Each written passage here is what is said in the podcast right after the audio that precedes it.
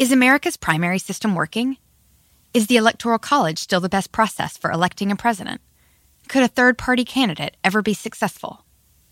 In a new season of You Might Be Right, former Tennessee governors Bill Haslam and Phil Bredesen gather the country's top experts to explore these issues and more as we approach the 2024 presidential election.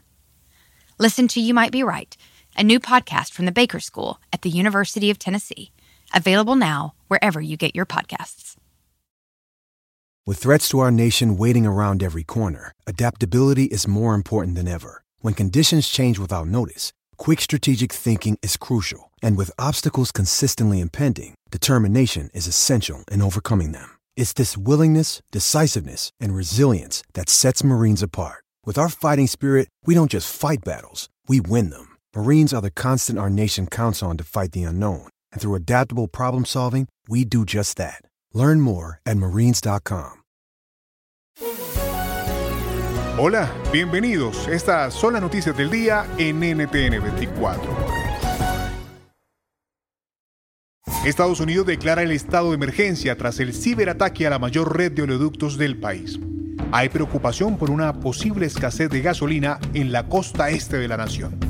Los motivos y consecuencias de los hechos con Pablo Pardo, periodista del Diario del Mundo en Washington, D.C un grupo de, ciberdelincuentes, de hackers, eh, que no está claro si pertenecen o no a, o si están vinculados a algún Estado, que mm, solamente por medios puramente telemáticos, informáticos, eh, logran paralizar una red de oleoductos que eh, transporta cada día 2.5 millones de barriles de gasolina y combustible para aviones en Estados Unidos. Es decir, es, algo, es digamos el, cibercrimen eh, más espectacular que hemos visto hasta la fecha. Trata de mm, un golpe que mm, virtualmente amenaza con paralizar parte de la actividad económica en eh, la mayor potencia del mundo y en ciudades de la talla de eh, Nueva York, Baltimore, Washington o Atlanta, que son quienes reciben este, este combustible.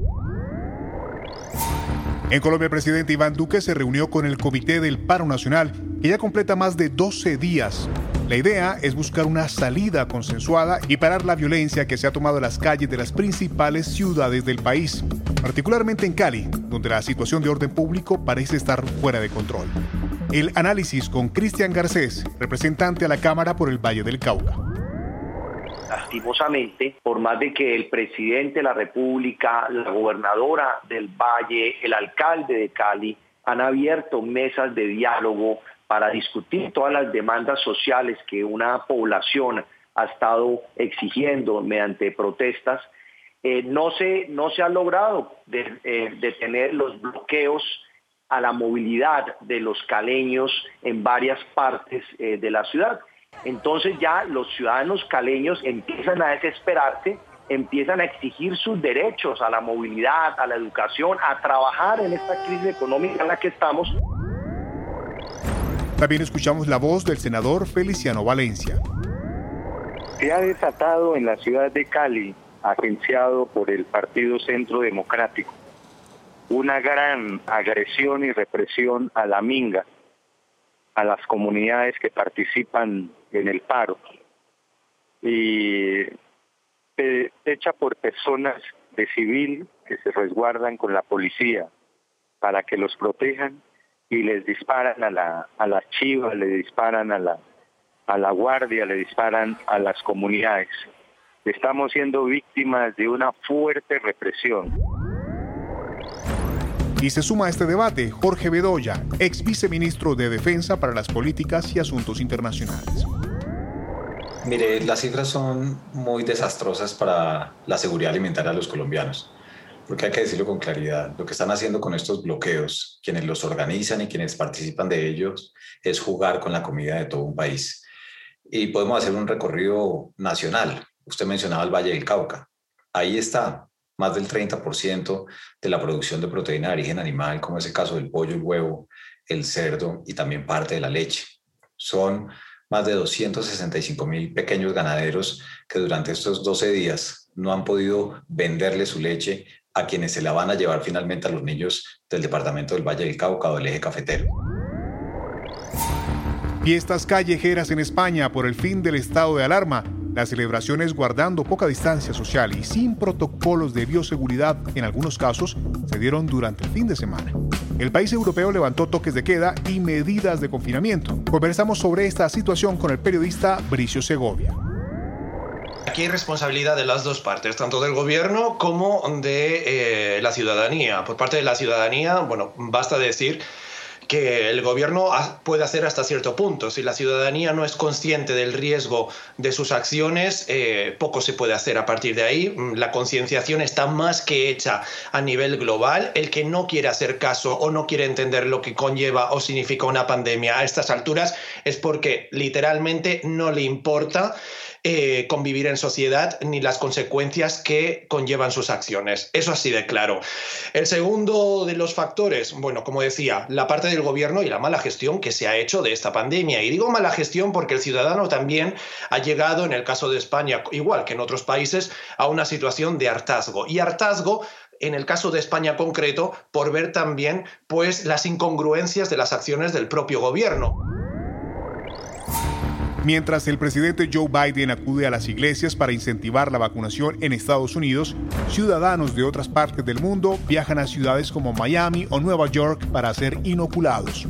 Sobre las ventajas y desventajas del turismo de vacunas, hablamos con Eric Langer, analista político y profesor de la Universidad de Georgetown hay demasiada vacuna y no hay suficiente para el resto del mundo. Entonces, lo que toca ahora a Estados Unidos más bien es distribuir esa vacuna al resto del mundo porque el gran problema es si ah, el resto del mundo no está vacunado, entonces Estados Unidos nunca puede bajar su guardia, entonces ah, vamos a seguir teniendo problemas. Entonces me parece que lo que hay que hacer ahora es ir de un programa nacional ya a un programa internacional y Estados Unidos es uno de los pocos países que tiene los recursos y tiene las vacunas ah, para poder hacerlo.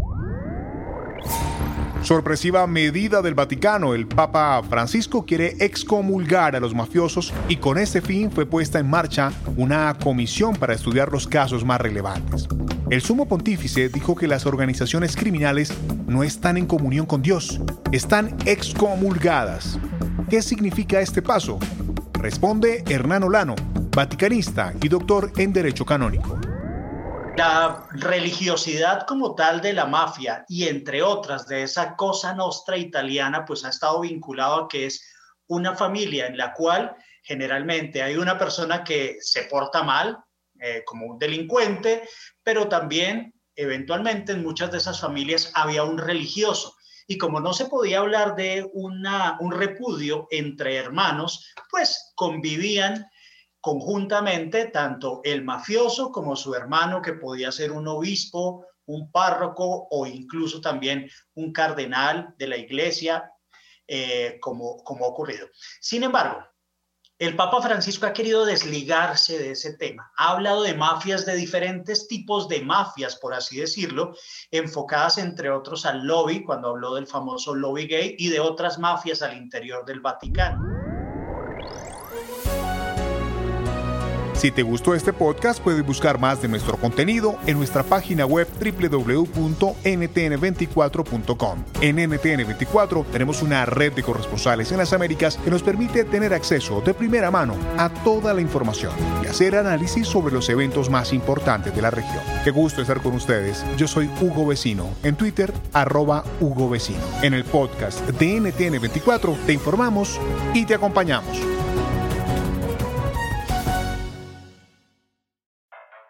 I'm what you might call very good at hide and seek. And since we got Xfinity, we have Wi Fi all over the house, even in my super secret hiding spots. So I can kill time in here by streaming my favorite. Ha! Found you. How? You left to Find My tablet on. Get wall to wall Wi Fi on the Xfinity 10G network. Restrictions apply, not available in all areas. Actual speeds vary. I'm Chris Hahn, the Aggressive Progressive. Check out a new episode of the Aggressive Progressive podcast every Tuesday. You know, the election is heating up just as the year is winding down.